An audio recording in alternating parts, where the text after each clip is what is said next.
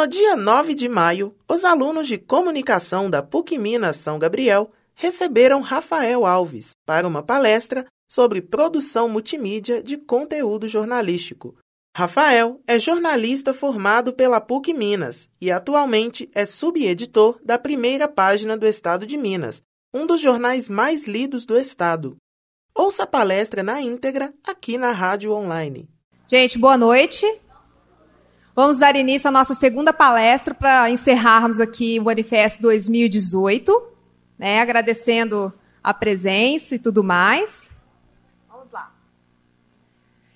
Temos a alegria de receber agora o jornalista Rafael Alves para falar sobre o tema Produção Multimídia de Conteúdo Jornalístico. Rafael é jornalista do Estado de Minas desde 2001, onde trabalhou como repórter na editoria de Economia e como subeditor na editoria de Política. Hoje, ele integra a equipe do Núcleo Multimídia do Estado de Minas e do portal UAI, onde se especializou em produzir conteúdo multiplataforma para reportagens especiais e mini documentários e é subeditor da primeira página E. Agradeço em nome dos alunos e professores pela presença Desejamos a todos, mais uma vez, uma boa noite e boa palestra. Bem-vindo, Rafael.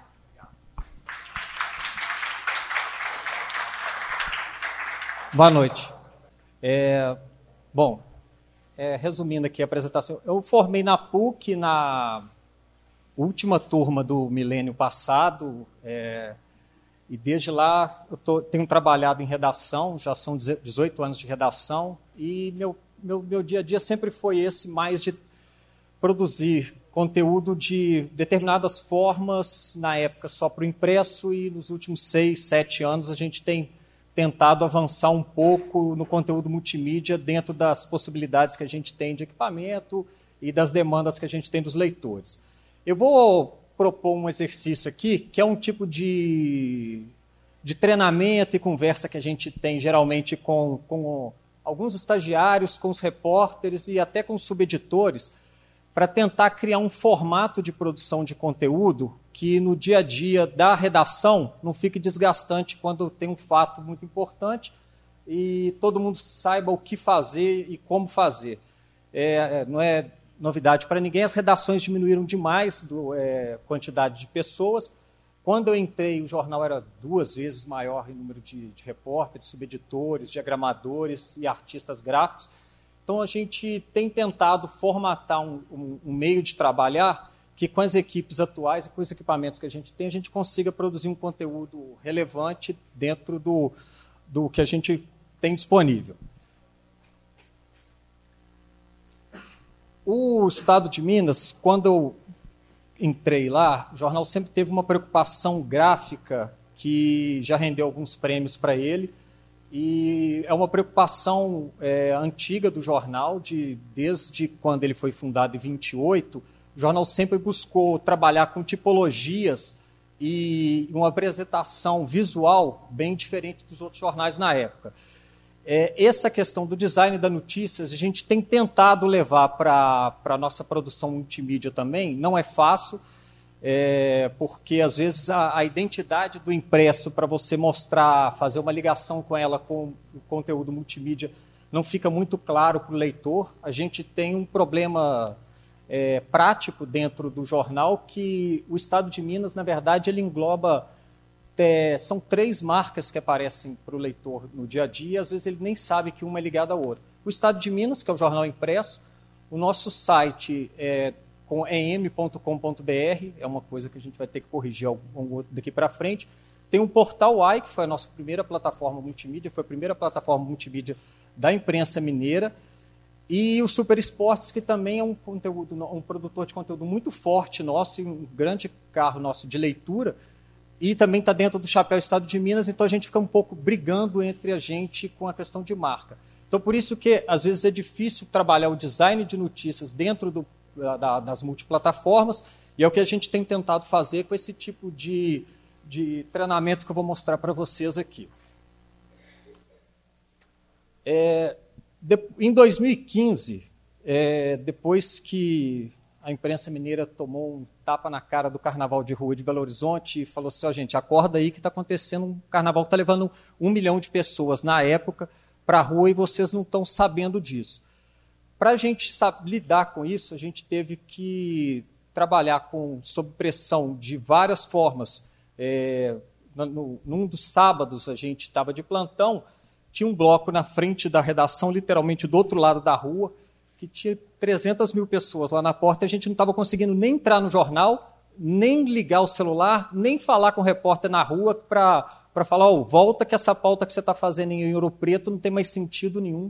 Ele, o carnaval está acontecendo aqui na nossa rua, está na nossa frente. A partir desse momento, a demanda de conteúdo multimídia foi muito grande e a gente pensou em uma estratégia de falar, vamos separar alguns repórteres que têm interesse já em trabalhar com e estão acostumados a trabalhar com vídeo e audiovisual, vamos criar um núcleo multimídia para fazer alguns experimentos para, as próximas coberturas é, de grandes eventos como carnaval e, e, eleições, etc., e tentar implementar isso no dia a dia. É, esse núcleo é um núcleo muito seleto, ali está 70% da equipe ali, tirando o entrevistado. Eu tirei a foto, ainda tem um outro subeditor, que é o Fred, que trabalha diretamente com a gente e, e que compõe esse grupo. Aqui no canto aqui de vermelho está o Getúlio, que é o nosso estagiário. É, a Larissa está em pé ali, que é nossa cinegrafista, editora de conteúdo também, e o Renan, que é o repórter que veio do, do Super Esportes e trabalha diretamente com a gente hoje, produzindo conteúdo para todas as editorias. Uma coisa boa do núcleo multimídia, que a gente tem conseguido, os meninos estão aqui, sabe, a Alina conversa muito com a gente lá, a Débora também, José está ali na frente. O, o núcleo multimídia ele é muito independente do resto do jornal, tanto na questão de produção de pauta, quanto na, na, na, distribuição do conteúdo que a gente vai fazer. É uma liberdade que a gente tem, não, deixa de ser um investimento do jornal nisso, de pensar por conta própria sem ter que ficar consultando outros editores e outros subeditores e outros repórteres, o que, que a gente quer fazer. Eu vou mostrar alguns exemplos aqui de pautas que parecem assim, que surgiram do nada, que a gente, se fosse dentro de editoria, você teria muitos entraves para levar ela para frente, que o núcleo multimídia consegue elaborar, produzir, e a gente aí tem a parte chata que cabe a mim, que é chegar para os editores, subeditores, falar que nós estamos com um trabalho legal nessa área aqui, a matéria já está pronta, vai sair amanhã na página suas aí, se vocês puderem separar um canto, aí a gente produz.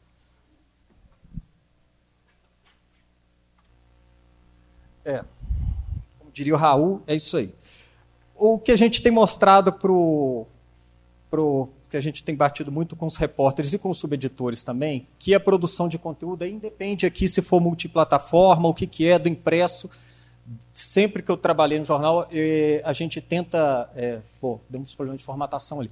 De, de cumprir essa etapa pelo seguinte: os, nós tivemos há uns dois meses uma reunião com os estagiários, são 16 que estão na redação agora, é, uma, uma reunião para que eles propusessem pautas que a gente pudesse é, conduzir, independentemente da editoria, é, intermediado pelo grupo é, Núcleo Multimídia, e para a gente tentar transformar em reportagens que a gente está aos custos levando, né, Aline? Já estou te enrolando há duas semanas, mas a gente vai fazer. É, uma grande dificuldade que tem, não só dos estagiários aqui, mas de vários repórteres e tudo mais, é quando a gente vai chegar a pensar o conteúdo multimídia é, vender uma pauta, que está tendo uma grande dificuldade hoje do, dos repórteres identificarem, identificarem com clareza o que é uma pauta e o que é apenas uma ideia. Na reunião que a gente teve com os estagiários, é, os meninos, a gente tentou esclarecer isso para os meninos, porque às vezes um, um fato que seja interessante no dia a dia, é, nem sempre ele é uma boa matéria e nem sempre vai levar um conteúdo multimídia bacana que vale a pena você compartilhar. E, inclusive, essa é a pergunta que todo mundo chega para a gente, a gente faz para eles, é o seguinte, olha, eu tenho uma pauta assim, assim, eu gostaria que vocês fizessem, a gente podia pensar um vídeo, etc, etc. Primeira coisa que a gente pergunta é falar, beleza, vamos fazer essa pauta. No final da sua pauta, do jeito que você está tá vendendo ela aqui para a gente, você compartilharia esse conteúdo? Você ia lá compartilhar com seus amigos, ia falar, vejam que matéria bacana? Se a resposta for sim, a gente toca para frente. Se a resposta for talvez, ou demorou dois segundos para pensar, a gente tenta refazer uh, o conteúdo, a transformar a ideia na pauta. A pauta, tanto no impresso quanto por vídeo, é um pouco mais trabalhada do que a gente possa imaginar, do que, por exemplo, quando eu me formei, eu achei que era.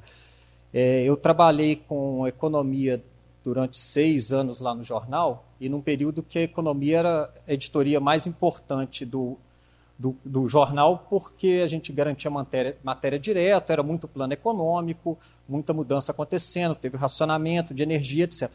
E os meus editores sempre cobraram é, a pauta teria que já, na verdade, a pauta já era quase a minha matéria pronta. Eu tinha que chegar já com, com todos os dados que ele gostaria que eu, que eu tivesse, respondesse todas as perguntas que ele fizesse sobre a pauta, se eu não poderia gaguejar, igual estou fazendo agora, eu não poderia titubear sobre nenhuma informação, porque a pauta, na verdade, já era minha matéria esquematizada. Eu não poderia chegar com uma ideia para apresentar para ele, senão automaticamente eu já era descartado daquela, daquele assunto minha matéria, em vez de ir para a capa, ou ser, na época a gente tinha um caderno de 12 páginas de economia, ser para a capa ou para as páginas centrais do caderno, ali ia ficar lá no pé ou nem ia sair. A partir do momento que você desenvolve a pauta, que é o que a gente tem feito é, com mais detalhe lá, entra a parte mais trabalhosa, que são as duas em vermelho, que é a questão da produção. A produção, tanto para o impresso quanto para o multimídia hoje, é muito mais complicado. É, a produção é um negócio desgastante, é o momento que você vai mais perder tempo na, na produção de qualquer conteúdo que você for fazer, mas é da onde que você vai ter certeza que o que você está fazendo vai interessar para alguém. Porque é na produção que você sabe se o conteúdo que você apurou na pauta ele vai render vídeo, ou ele vai render uma entrevista simples, ou ele vai é, render uma, um, uma galeria de fotos, ou ele vai render somente uma infografia é a produção que vai definir isso, e esse momento é, é importante, que é o momento também que você vai a campo para buscar suas fontes, para levantar os dados detalhados, formatar tudo que você tem, que é uma dificuldade que, histórica de, de, de nós jornalistas, que é lidar com grande quantidade de números. É, partindo da, da, produção, a questão da edição, quando a gente chega e vai falar, é, ah, vou editar o seu conteúdo. É, o que eu tenho feito, por exemplo, com, com a Aline, a gente tem com uma pauta específica X que a gente está levantando. Eu tenho cobrado bastante dela essa parte de produção, a pauta a gente já superou, e eu estou devendo ela a parte da edição, que é justamente a gente dar andamento o que, que a gente já tem.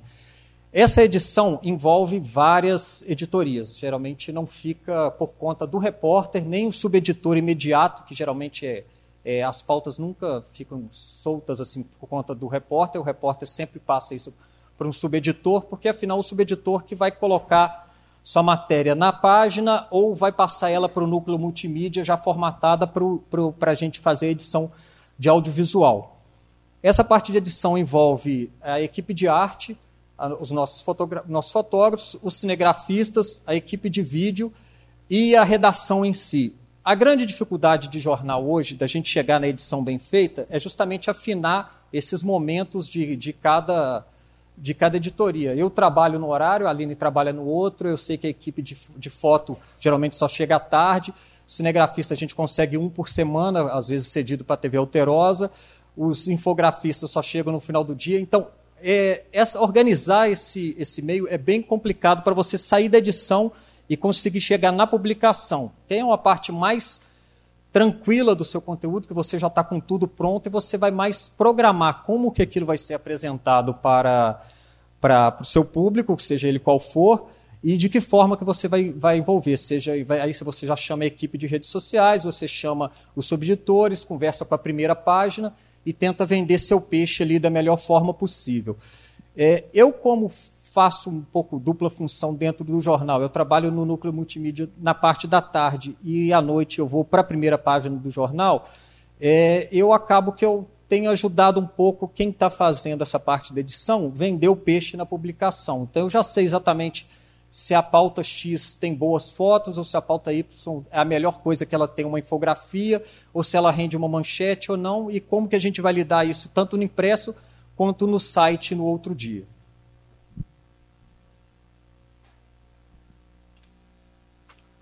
Dentro disso, depois que a gente fez todo esse treinamento com, do, do núcleo multimídia e tem feito esses treinamentos com, com, com, uma certa frequência, por exemplo, no carnaval, é, no último carnaval, pela primeira vez a gente conseguiu juntar toda a equipe do, dos estagiários a, aos editores que iam estar trabalhando e fazer um treinamento com todas as pessoas para mostrar exatamente quais os produtos que a gente tinha criado no, no multimídia como que esses produtos iam atravessar e aparecer, iam aparecer no impresso e como os produtos do impresso iam para o site no dia seguinte, tam, eh, ia no site no mesmo dia também.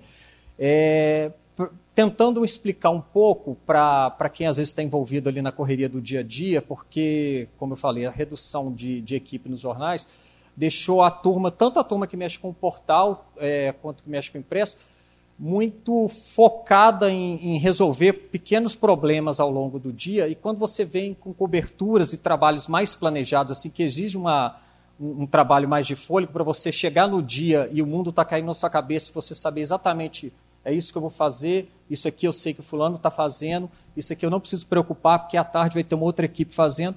Então, esses treinamentos para encontrar novas formas de fazer narrativas são importantes para justamente criar um modelo de, de, de execução em momentos de crise.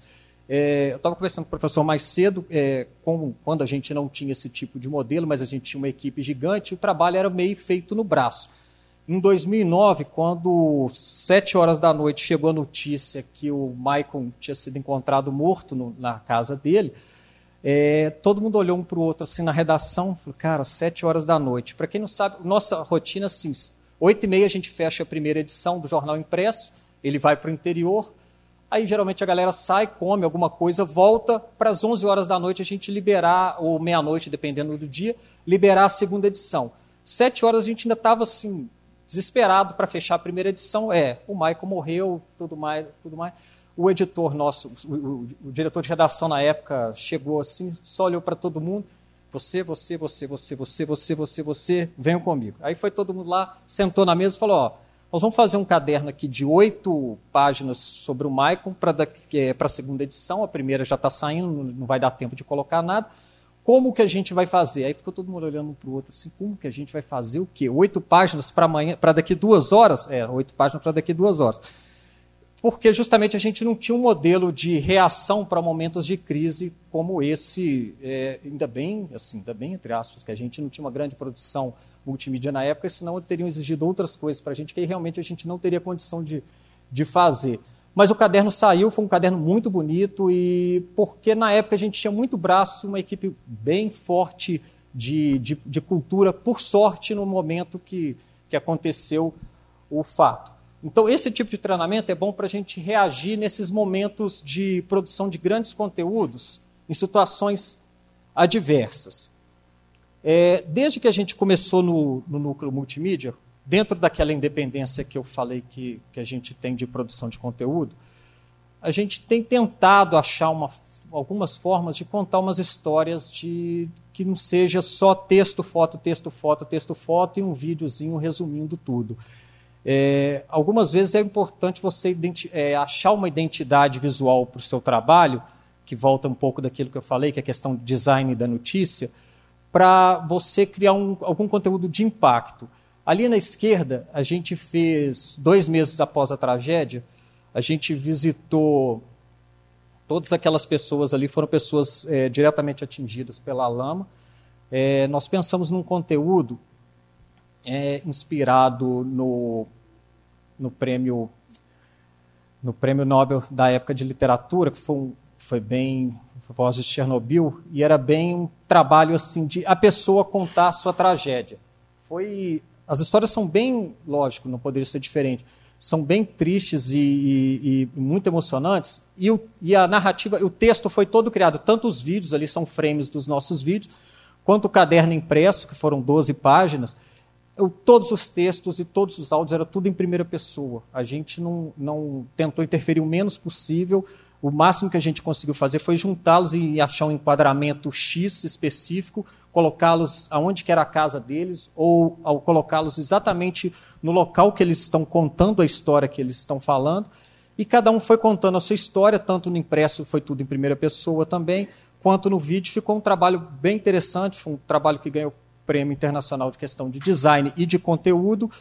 E, e, a partir daí a gente viu que dava certo você gastar um tempo e pensar um jeito diferente de fazer é, algumas, algumas reportagens, mesmo que fossem do dia a dia, atropelando alguma outra editoria, lógico, na semana que, que a gente estava produzindo isso aqui, é, o Caderno de Gerais estava desesperado, tinha pouquíssimos, pouquíssimos dias que tinha acontecido, uh, tinha acontecido a tragédia, a gente estava produzindo assim 10 páginas por dia sobre a tragédia e a gente ainda teve que chegar lá com jeito, conversar com os editores falar assim, vou precisar de uns quatro repórteres seus aqui, você vai ficar só com dois para a gente produzir um conteúdo aqui, mas eu acho que vai, vai valer a pena.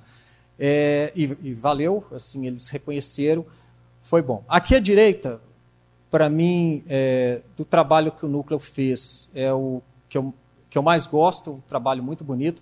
É, o ano retrasado a gente fez um trabalho chamado Travessia, é, em homenagem aos 60 anos da obra do, do Guimarães Rosa, que a gente partiu logo depois do, do Carnaval. É, nós reunimos um grupo pequeno, era um repórter, fotógrafo e, e, o editor de imagens, que é o Fred, que trabalha com a gente, é, nós tivemos uma ideia de fazer o seguinte: está chegando 60 anos da, da, nossa obra principal da literatura brasileira, se não for brasileira, mineira com certeza.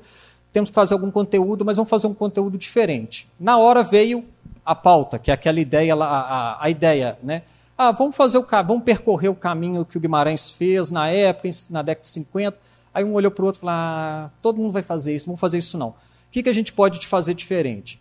Aí o repórter, o Gustavo Werneck, que é um dos melhores textos que assim que a gente tem no jornalismo mineiro, um cara muito experiente, tem 25 anos de jornalismo e sabe contar histórias como poucos, falou: por que, que a gente não aborda um tema que é muito forte na obra, é, que é a relação homofetiva, mas dentro da, dos lugares que o Guimarães foi e tentando pegar alguns personagens nos lugares que o Guimarães esteve que, e, e, que passam pela obra do livro. Aí a gente ficou assim, cara, mas a gente vai conseguir, a gente tem uma semana para produzir isso. Isso era segunda-feira, a gente tinha que voltar para a redação do domingo, porque o caderno ia sair na outra semana. Falou, não, a gente dá conta. Aí saímos uma semana, voltamos com um trabalho que é Travessia, que é um trabalho, se alguém puder depois, se quiser, tiver interesse, vai lá no em.com.br especiais, está lá a travessia. São histórias inacreditáveis e, e que o Gustavo conseguiu arranjar, é, histórias de pessoas muito sofridas, uma inclusive veio a falecer já recentemente, é, lá em Pirapora, ele faz um trabalho muito importante lá com, com soro positivos e deu entrevista para gente. São pessoas que contaram, abriram sua vida e contaram momentos complicados, e a gente transformou isso num, numa vídeo reportagem muito bonita e, e, e, valeu a pena. A gente ganhou o prêmio Petrobras de Cultura com essa matéria, tanto no impresso quanto no, no multimídia. É, de novo, fazendo um trabalho de pré-produção muito grande para chegar nesse conteúdo. É, dentro de outros conteúdos especiais, vou passar rápido aqui, só para não ficar meio chato, que eu quero mostrar alguns uns vídeos para vocês. É, no no jornal, não só nacional, no jornal, na imprensa mundial, tem, tem sido feito um trabalho muito grande de, de resgatar conteúdos e, e dar valor à sua história, não só do jornal, mas a, a história que o jornal ajudou a contar da sua cidade. Ali à esquerda, é, aquilo ali é a porta do, do, do estado de Minas na época, em 1930, durante a Copa do Uruguai. É, aquilo ali é na João Pinheiro, o jornal ficava lá antigamente, e o jornal, na época, tinha um sistema de transmissão ao vivo, aspas, que era um negócio surreal, que, mas deu super certo, tanto é que centenas de pessoas ficavam lá todos os dias acompanhando. O jornal tinha um sistema seguinte: é, ele recebia as notícias via rádio da Copa, no Uruguai, para uma central no Rio de Janeiro. A central transmitia para a redação via telefone e a, a partida, os lances eram narrados para quem estava na rua por um, por um megafone lá, que o cara ficava lá, ó, Brasil acabou de fazer isso, etc, etc, etc. E as pessoas iam lá para a porta para ter essa experiência, experiência de ao vivo. Quando a gente foi fazer o especial de 90 anos do jornal agora em março, a gente encontrou essa foto, era uma coisa que nem a gente sabia dessa história. O Renan resgatou isso, que é um outro repórter que trabalha com a gente, e contou essa história. A gente falou, pô, por que a gente não faz então o nosso megafone hoje, um podcast, contando as primeira, primeira temporada contando as nossas histórias, pegando os nossos repórteres, repórteres que têm muitos anos de experiência e podem falar um pouco sobre o que foi o jornalismo mineiro nos últimos 20, no caso da Ana Maria, Ana Marina, 50 anos. É, e vamos trabalhar, vamos criar um produto em cima disso. Criamos o megafone, a gente tem feito quinzenalmente, que é o que a gente consegue fazer. Já está na quinta edição, semana que vem vai, fazer, vai sair mais um outro. E é um jeito de resgatar um pouco a memória do jornal e da cidade também, com uma tecnologia que na época foi bem destaque. É, eu vou dar um, meio uma pulada rápida nisso aqui, gente, que é sobre é, a produção, que volta um pouco aquilo que eu falei lá, que é a questão do como você se preparar para para produzir um conteúdo de qualidade, que não realmente você, se você não se preocupar em seguir algumas etapas, você vai se perder e no final você vai ser cobrado por isso dependendo da editoria mais duramente do que outras. E, e eu já vi várias pautas já com vídeos feitos, fotos produzidas, viagens feitas, é, entrevistas programadas e tudo mais, que na hora que a gente chegava mais lá no final, ali no quinto, a parar arestas e revisar dados, você batia e falou: olha, mas isso aqui não confere com a sua apuração que você fez aqui, que não confere com o seu vídeo que você está falando aqui, que não tem nada a ver com a infografia que você está propondo aqui e a matéria foi deletada do sistema, assim, sumariamente, porque quando você publica um conteúdo não programado e ele chega de forma estranha para o leitor ou para a gente mesmo do dia a dia que, que vai bater um ler, ler a notícia na redação, a gente é bem crítico dentro das matérias que a gente produz, porque se você vê um conteúdo é, distoante, assim, que você vai identificar que a apuração não foi bem feita e que alguma, algum momento daquilo ali o repórter não tinha nem confiança do que ele estava apresentando para o leitor. Então é melhor você abortar aquilo ali, já que é uma produção de conteúdo é, maior. Eu estou falando isso aqui, não estou falando coisa do dia a dia, não, tá, gente? Às vezes, assim, uma pauta tipo, pô, vai lá e cobre o que, que aconteceu ali na, na, naquele espaço, ou num, num evento X, tudo mais. Isso aí você consegue fazer no dia a dia você faz automaticamente, você, desenvolve essa habilidade. Estou falando para conteúdo é, programado, conteúdo relevante de fim de semana, que tem peso, que envolve várias editorias, que envolve um trabalho em equipe, que você tem que ter muito cuidado para não chegar no final e você perder, ou então, que é pior, tentar fazer remendos que fica muito feio no, em qualquer plataforma que seja.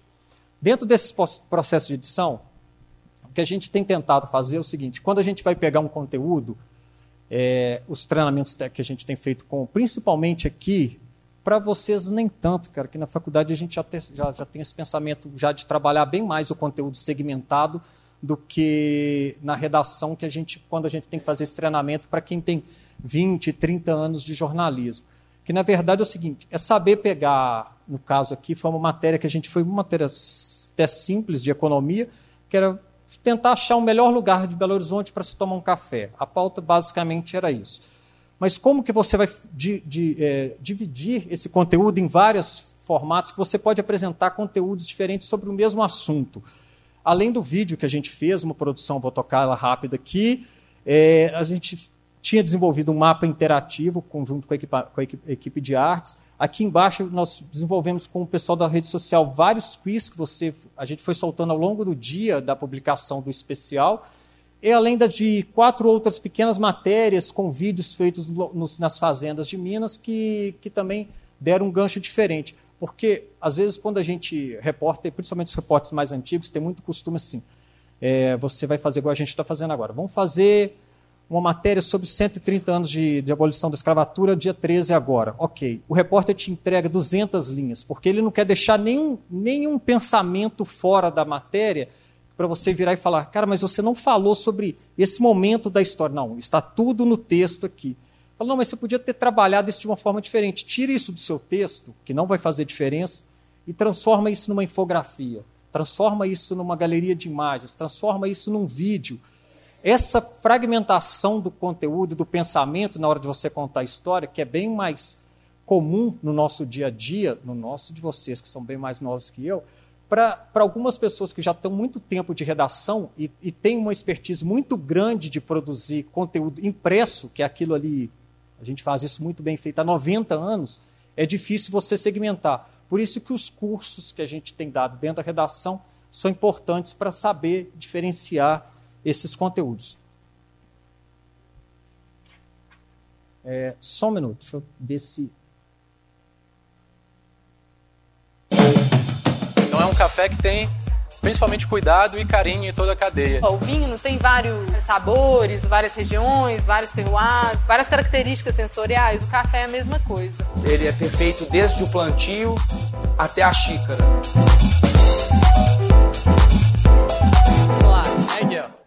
Minas, tá, o café está enraizado na nossa cultura, né? E a gente estava sempre acostumado a tomar o café comercial. Né? O mineiro, assim, ele tomava sempre só o cafezinho.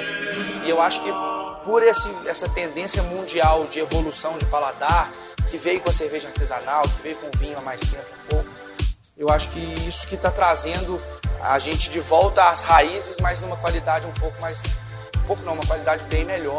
E olhando aqui para Belo Horizonte, a gente vem observando um crescimento maior do último ano para cá, pela, pelo aumento no número de, de locais que têm é, se especializado nesse mercado espe especificamente e tem essa troca de informação, troca de conhecimento, que eu acho que é o mais válido, né? Quando você tem que não é concorrência. Quanto mais cafeteria em Belo Horizonte, mais gente servindo qualidade, mais gente mostrando o que é café especial, melhor para a gente, porque aí mais gente vai conhecer sobre isso.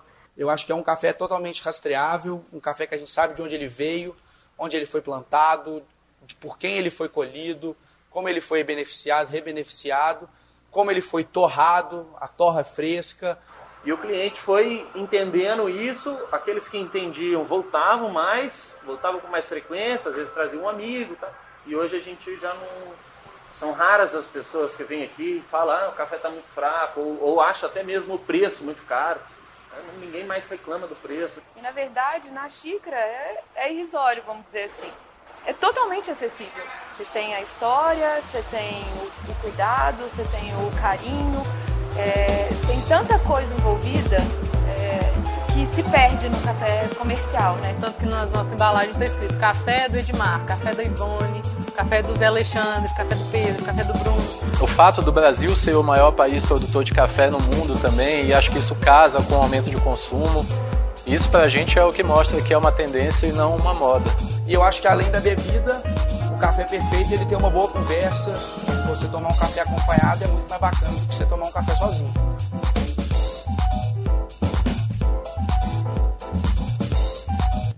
E lá, eu cortaria mais uns dois minutos desse vídeo. Mas é, só para vocês terem uma ideia, porque assim, esse tipo de conteúdo, é, eu estava conversando mais cedo com o professor, a gente tem uma dificuldade, várias outras equipes é, que são basicamente de experimentação, de equipamento em algumas ocasiões, porque quando a gente sai para fazer alguns conteúdos especiais, igual nesse caso aí, a gente tem que levar nossas câmeras, os nossos gravadores de, de áudio, etc, etc, porque os equipamentos que a gente trabalha no dia a dia para produção de vídeo e etc para o portal são os equipamentos bem mais inferiores que a gente de repente não consegue as qualidades que a gente consegue eh, nesse tipo de planejamento. Essa, é, essa, essa, essa reportagem, esse vídeo, eu queria mostrar mais pelo seguinte. Não sei se vocês repararam, repararam a questão de enquadramento, preparação de, das imagens que a gente fez. Foi um trabalho que, que com, com o fotógrafo, que os fotógrafos estão muito acostumados com a rotina deles e tudo mais. Quando você chega para falar, olha, a gente vai fazer um vídeo, você vai fazer uma ou duas fotos só porque a gente vai precisar só disso mesmo, mas a gente vai precisar que você faça um excelente vídeo na hora. Então você tem que sentar e conversar com ele, explicar por enquadramento, por mais que tenha os fotógrafos lá que fazem vídeos profissionais, o formato que a gente tem feito é, exige um pouco de, de cuidado de, de, de para não ter um trabalho extra de edição. É, todos os takes que a gente faz, a gente tem feito takes bem curtos, porque a gente nós somos são três computadores, dois editores de imagem e mais o estagiário que a gente não tem como ficar dois, três dias produzindo, editando um conteúdo desse. Esse tem que ser editado numa tarde. Então, você tem que otimizar o processo de produção para na hora que você for editar, ele ser rápido e estar tá viável no dia que você for produzir, for, for entregá-lo. Aqui, dentro dos documentários, eu procurei um outro processo de produção ali, só para mostrar. Uma coisa que nesses dois anos e meio de núcleo multimídia que a gente descobriu meio que, por sorte, mas de muito agrado, que é um outro campo para o jornalista que está em redação, que é a questão de produção de mini documentários e até curta-metragens que a gente tem feito. A partir das reportagens, a gente não tem focado, vamos produzir um documentário sobre tal produto ou sobre tal pauta. A gente aproveita a apuração de um conteúdo que tenha relevância para produzir pequenos documentários e temos apresentado isso em mostras de cinema. É, tem um documentário mais para frente que eu vou mostrar para vocês que a gente ganhou um prêmio nacional ele vai ser exibido no Canal Brasil a partir do mês que vem. É, então, são outras formas de, de, de, trabalhar que têm dado uma motivação extra para a equipe, inclusive para os fotógrafos, que agora estão virando cinegrafistas, de achar um outro ramo e aprender a fazer um outro tipo de conteúdo bem interessante. Esses quatro aí, tem outros também, esses quatro trabalhos que ali eu coloquei a, versão impressa de cada um, é, todos geraram documentários, é, uns premiados, outros não, uns de grande, de, de grande impacto, outros muito específicos, como esse aqui, o Dois Destinos, que a gente, no início do ano passado, quando teve aqueles vários massacres nas penitenciárias do Norte e do Nordeste, a gente conseguiu uma verba para poder viajar visitamos as famílias, conversamos com parentes de, de, de detentos que foram é, executados na, na guerra de facção e fizemos um trabalho bem interessante, tanto no impresso quanto no, no, no vídeo, contando um pouco essas histórias, essas histórias e aproveitando, dando um panorama geral sobre o sistema carcerário brasileiro, que, que todo mundo sabe que é caótico.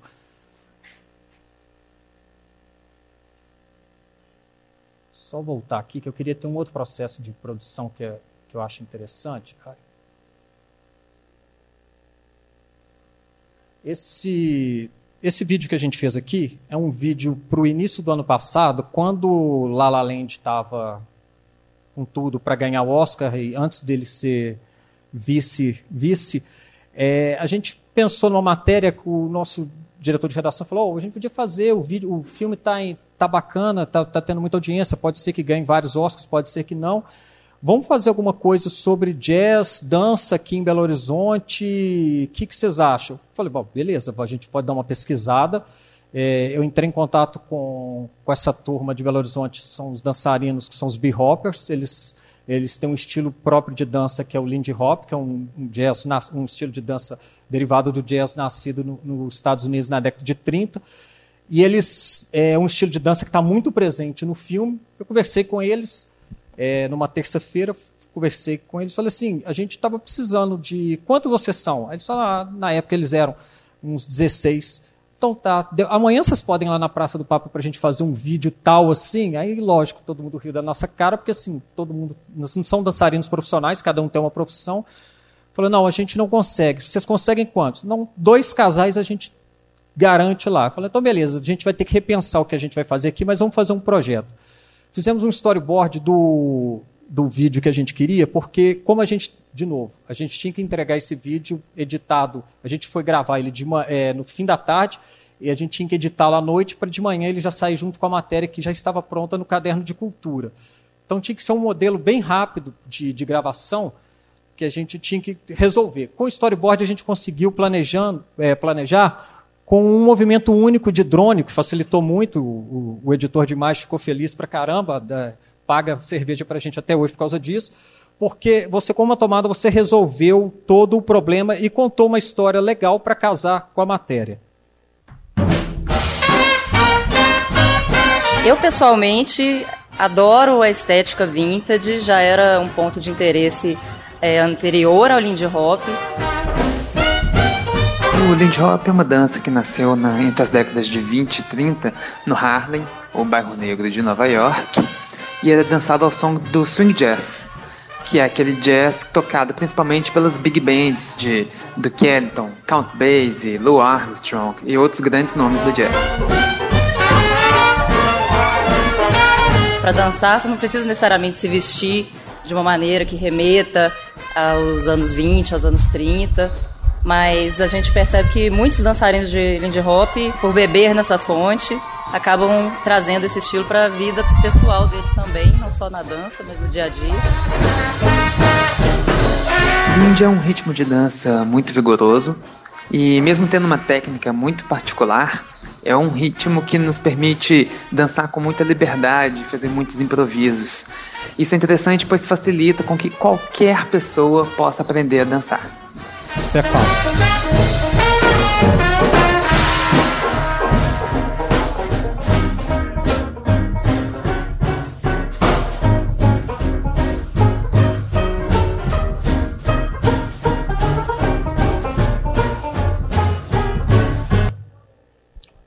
Então foi isso. Vocês notam que é uma câmera só, a gente ensaiou ela bastante, a gente conseguiu é, convencer um, um, rapaz aqui de Belo Horizonte que faz umas gravações com drone e falou: vocês topam fazer uma parceria? Você fica uma tarde com a gente aí, a gente coloca o nome da sua empresa na produção, nos créditos, no site, dentro da reportagem.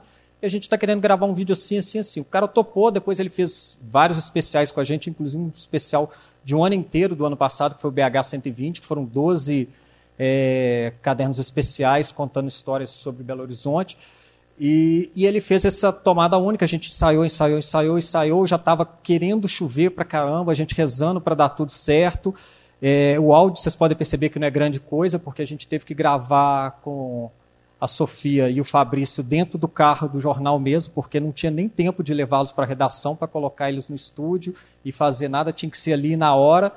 É, a gente optou por esse, é, a única imagem justamente para, por exemplo, a gente gravou com eles, tem vídeo deles falando tudo que eles falaram ali também, mas na hora da edição a gente falou, não, não vai dar, vai cortar o ritmo, o ritmo é eles dançando, a história deixa eles contarem, não entra nem crédito de nome de alguém falando o quê, entra só no final o crédito dos dançarinos, para ficar uma linguagem bem mais rápida e um vídeo que, que possa durar aí se a gente for usar ele em outras reportagens sobre o estilo.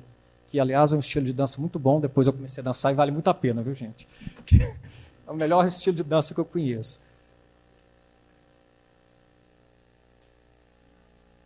É, aqui, só rapidinho passar pelo. É, eu gosto de valorizar muito o pessoal da, da nossa equipe de arte, porque é uma turma que muito boa de serviço, são artistas.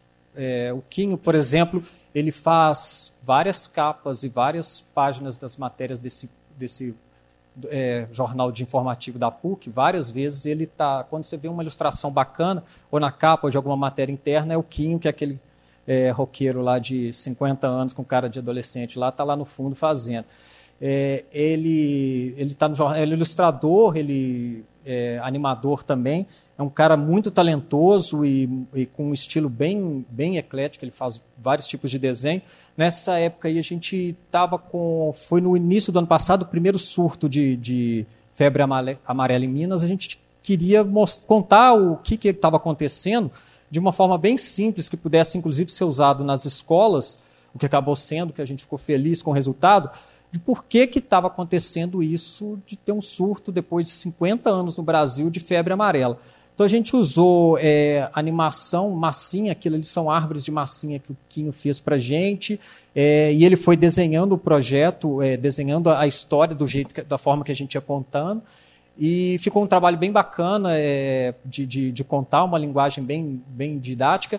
É, a gente aprendeu muito com esse projeto também, que era um projeto que poderia estar sendo usado até hoje nas, nas nossas matérias de, de febre amarela, só que a gente não teve um cuidado de pré-produção, que foi eliminar alguns dados que datavam essa matéria. Então, nesse vídeo, infelizmente, a gente deixou no, no começo alguns números como é, mortes e casos que aconteceram no início do ano passado, que automaticamente elimina o vídeo para a gente usar ele hoje em dia. Que é um cuidado que a gente tem tido quando a gente vai fazer esse tipo de conteúdo evergreen, é de realmente deixá-lo atemporal, ser muito informativo, mas deixá-lo atemporal para você usar repetidas vezes na, na, nas matérias. É, por exemplo, a gente consegue isso com algumas infografias interativas que a gente faz, inclusive sobre febre amarela. A gente tem uma linha do tempo de todas as mortes e casos de febre amarela que a gente alimenta toda terça-feira quando sai o balanço. Você consegue ver o mapa de onde está acontecendo isso e saber qual cidade que tem um novo caso. Então você tem uma visualização bem fácil de você, você ficar scrollando lá, passando rápido. O mapa vai só pocando as cidades amarelas em Minas, você tem uma ideia de como que é, a doença se espalhou no estado este ano também. Então, esse tipo de, de, de cuidado com, com produção que, que a gente fica repetindo lá para os repórteres, mas a gente, a gente mesmo vive deixando passar. É, e aqui eu queria só mostrar, já encerrando aqui, para não ficar se alongando, esse Dandara, que é o que é do, das nossas produções do início do ano passado, que a gente conseguiu ganhar esse prêmio e vai conseguir um espaço na TV aberta, é, na TV fechada, é, foi um trabalho muito. Não sei se todo mundo lembra desse caso, um dos casos mais absurdos é, recentes da história do Brasil, que foi uma travesti que foi barbaramente assassinada no Ceará. É, o vídeo da morte dela sendo apedrejada e, e, espancada no meio da rua, num bairro lá do Ceará, é, foi divulgado amplamente no, no, WhatsApp, assim, no Brasil inteiro. Foi, um, foi uma coisa é, é bárbara mesmo, é, é, muito chocante a imagem. E a gente foi lá contar essa história, porque era um crime que estava Estado de Minas, um jornal local aqui, etc, etc. O que, que ele foi fazer lá? Inclusive, foi um questionamento que vários repórteres fizeram para a gente. Né? Pô, pô, o que vocês estão fazendo, mandando uma equipe de vídeo lá para o Ceará, vai ficar lá uma semana fazendo a morte da Andara? Pô, mas era uma coisa tão nacional, apesar do caso ser lá no Ceará, que era impossível você ficar de fora e não contar essa história do jeito que, que a Dandara merecia. É, a gente foi, fez um caderno de, oito páginas por impresso, contando é, a história dela e, e, de várias outras travestis que foram é, brutalmente assassinadas. Mostramos um pouco sobre como é, a violência tem, tem propagado no Brasil com dados, etc, etc. Entrevistamos a família dela, entrevistamos várias pessoas e transformamos isso depois que a matéria já tinha sido publicada, etc, etc. Nós gastamos um mês depois transformando o vídeo inicial que a gente tinha feito num curta-metragem de 15 minutos, deu 15 alguma coisa, que é esse documentário que a gente já apresentou em algumas mostras e nós tivemos a felicidade de ganhar esse prêmio, que é o Dandara. Eu vou passar só um teaser aqui, que não está com a qualidade do que a gente fez pós-produção, não está com uma trilha sonora, de novo, a questão de trabalhar em equipe, que é legal que a gente tem descoberto, que a turma tem ajudado a gente pelo seguinte, nessa matéria a gente tinha, nesse longa-metragem, que não é uma coisa que a maioria dos jornalistas está acostumado a fazer, muito menos a gente lá, é, de dar uma qualidade é, de imagem sonora e de pós-produção para um conteúdo importante desse. Para o vídeo que foi ao ar com a reportagem, ele tinha uma trilha sonora X, baixamos lá um genérico do YouTube liberado e usamos no vídeo porque tinha demanda de tempo, etc. Para fazer o documentário, a gente entrou em, é, em, contato com um músico daqui de Belo Horizonte, um xará meu, Rafael. Ele produziu uma trilha sonora específica para o documentário. É, nós entramos em parceria com outro xará meu é, para fazer o trabalho de gráfico depois, de, de pós-edição, para dar uma colorização bacana no, no vídeo. E o resultado foi, foi bem interessante. A gente não tem mais, por questões como o Canal Brasil vai passar o vídeo, a gente teve que tirar o nosso vídeo final do ar, porque só eles que vão ter o direito, por enquanto, de, é, de, de divulgar o filme. Só depois de dois anos que a gente vai poder voltar ele para o nosso a versão final para o nosso YouTube. Então vou passar só um teaser aqui do, do conteúdo.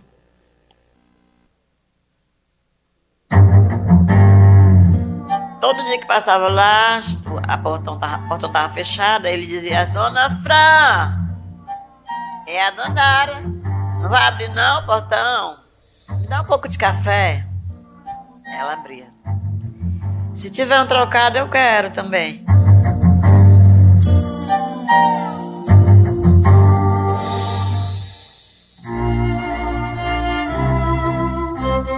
Essa rua que aparece ali é a rua onde ela foi espancada gente, no eu já, Até já dei sandálias, ela saía pra, oferecendo, vendia. Aí nessas ruas ela saía fazendo isso.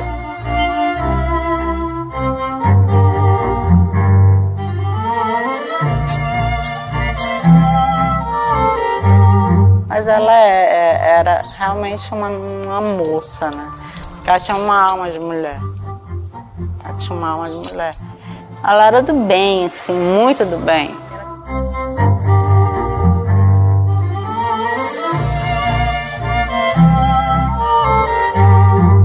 Eu fui dela foi jogado ver naquele como estava a repercussão nas mídias e botei Dandara. E saiu o nome da Dandara, que ela era a esposa do Quilombo dos Palmares. E morreu numa localidade chamada Conjunto Palmares. Isso, essa relação eu ainda não, não, não entendi, né? Um ícone de libertação de uma, de uma classe, né? O que, o que isso representa? Eu juro que eu não sei, eu me arrepio porque eu não sei.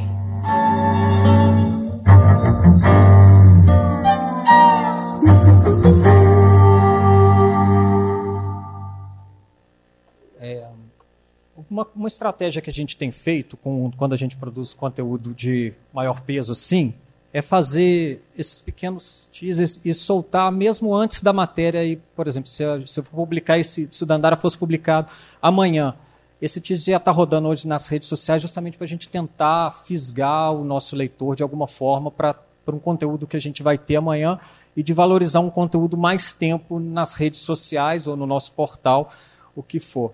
É, um dos cuidados que a gente teve nesse, na produção desse longa-metragem, no vídeo da reportagem também. É, no início do, do vídeo final, a gente usa o áudio da, da- das primeiras cenas que foram divulgadas no WhatsApp, da, da Andara pedindo socorro e sendo espancada, é, mas em momento algum, lógico, a gente usa a imagem. E a própria imagem de, da, Dan- a Dandara o tempo, em todo, o tempo inteiro é uma personagem, a gente entrevistou a mãe dela, é, a advogada, a delegada que investi, começou, abriu a investigação do caso, que era a melhor amiga dela de infância é, também, é, um irmão e várias pessoas da, da, da comunidade que conheciam a Dandara e, e atestam sim, o tanto que era uma pessoa boa e, e gostava da comunidade e, mostra, e escancaravam mais ainda o quanto que esse crime foi um absurdo na história recente do país. É, e aquelas felizes coincidências assim de, de pauta quando você investe, né? Você tem que estar sempre atento para as pequenas junções que você pode usar no texto para enriquecer seu conteúdo e mostrar que você está tá, tá pensando ele de uma forma diferente. Além do nome impactante da Andara, lógico, ela foi assassinada num, num bairro que chama Palmares, ainda por cima, é, na mesma época praticamente que Dandara foi morta. É, então, assim, várias coisas você consegue construir numa narrativa para atrair a atenção do leitor e captar. Ele fala, pô, isso aqui é um conteúdo diferente, isso aqui vale a pena eu parar para ver, para ler, porque é, investir uma força aqui é uma história que, que interessante, que vale a pena. É, gente, não vou me alongar não por causa do horário, que vocês, vocês estão aí. Se alguém quiser fazer qualquer pergunta, estamos aí. Obrigado, precisa não.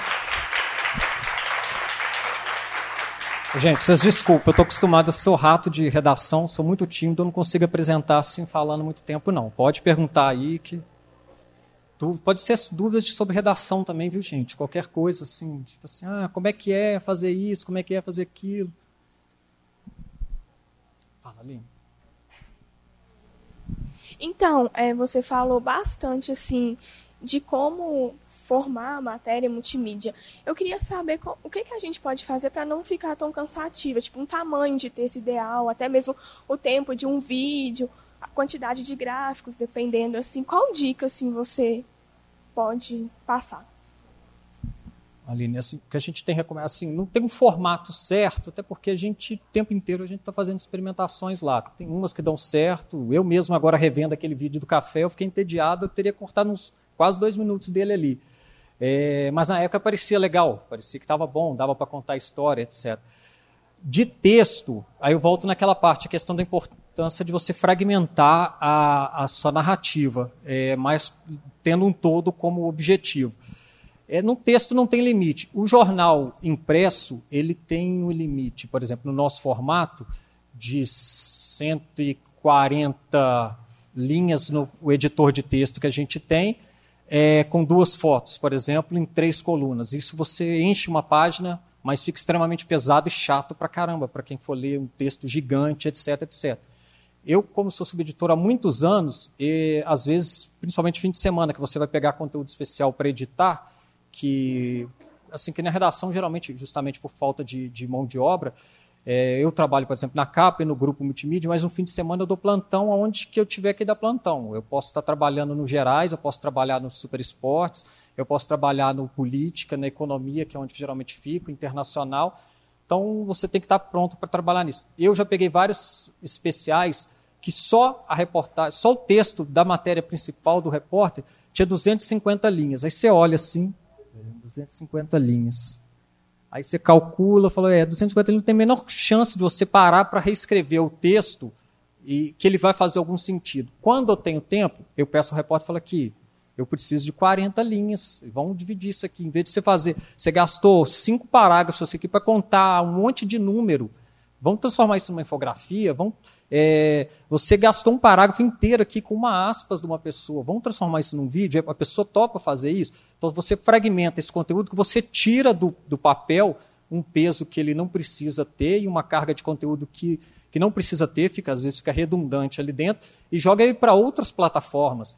É, você pode, por exemplo, fazer, em vez de ficar colocando, se for um tema polêmico X, você vai ficar colocando, no, no, contrapondo no seu texto impresso, vários especialistas falando contra e a favor daquilo. Você não precisa, às vezes, fazer aquilo. Você pode criar no, no, em outras plataformas, Playbuzz, etc., etc., embedar, embedar dentro do nosso portal, é, pequenos artigos de um defendendo um lado, o outro defendendo o outro. Porque aquilo tudo faz parte da sua matéria. Ela só não está no conteúdo impresso, mas ele é o seu conteúdo todo. Quando ele estiver no site, vai estar sua parte impressa e sua parte digital toda lá. Então, esse tipo de pensamento a gente tem que ter o tempo inteiro na hora que for fazer qualquer tipo de pauta. Eu, é, como eu fiquei muitos anos fechando página de caderno nacional, nacional lá no estado de Minas é tudo que não é Minas Gerais, mas é Brasil. É, eu tinha uma grande dificuldade seguinte, a gente não tinha, nunca teve, mesmo na, quando a redação era muito grande, repórter de nacional. Eu não tinha um repórter para virar e falar assim, ou me ajuda aí, eu estou precisando que você escreva 50 linhas lá sobre aquele assassinato que teve lá no Carandiru. Não, não tinha isso. Ou você fazia isso por conta própria, ou a matéria não saía. Então, você, eh, eu fui forçada bem a trabalhar já é, fragmentado dessa forma, porque às vezes eu, não, eu tinha três, quatro páginas para fechar no mesmo dia, eu não tinha como ficar juntando 100 linhas do mesmo conteúdo para aquilo fazer sentido. Então, imediatamente, eu já contava, eu já fazia alguma, usava algumas estratégias, por exemplo, de recontar fatos ligados àquele assunto, porque jornalismo, jornalismo nesse caso, tem que ser memória o tempo inteiro. Nenhum fato está isolado do, de, do, de tudo da realidade. Ele sempre tem alguma correlação Pode, pode não ser agora, mas tenha outro fato. É, na economia, por exemplo, que é, que é bem, bem difícil você não deixar uma matéria. É, é, bem fácil você deixar uma matéria chata se você não tiver atenção. É, quando você vai, pegava, fazia muita matéria de, de produção industrial, crescimento do, da indústria mineira, igual o resultado. Como que você não transforma isso para não ficar extremamente chato para o leitor? Você tem que fazer uma infografia mostrando é, os impactos da, da, da, indústria mineira em vários setores. Você tem que contar um caso diferente, relembrando que por como que funciona a indústria mineira, que às vezes a indústria mineira é, aciona aqui, mas ela tem reflexo ali no comércio, ela tem reflexo ali e tudo mais, para depois você gastar pequenas linhas contando o fato específico. Então, acho que a, ideia é sempre fragmentar o seu pensamento, mas tendo o objetivo do seu conteúdo no final e a gente vai adaptando. Nem todas as ferramentas são viáveis para usar no, em qualquer matéria, mas a maioria é, viu? É só, só esforçar um pouquinho que a gente consegue. Ok? Beleza? Obrigado, gente. Valeu. Essa foi uma produção do Lab SG para a Rádio Online PUC Minas. Ouça mais em fca.pucminas.br barra rádio.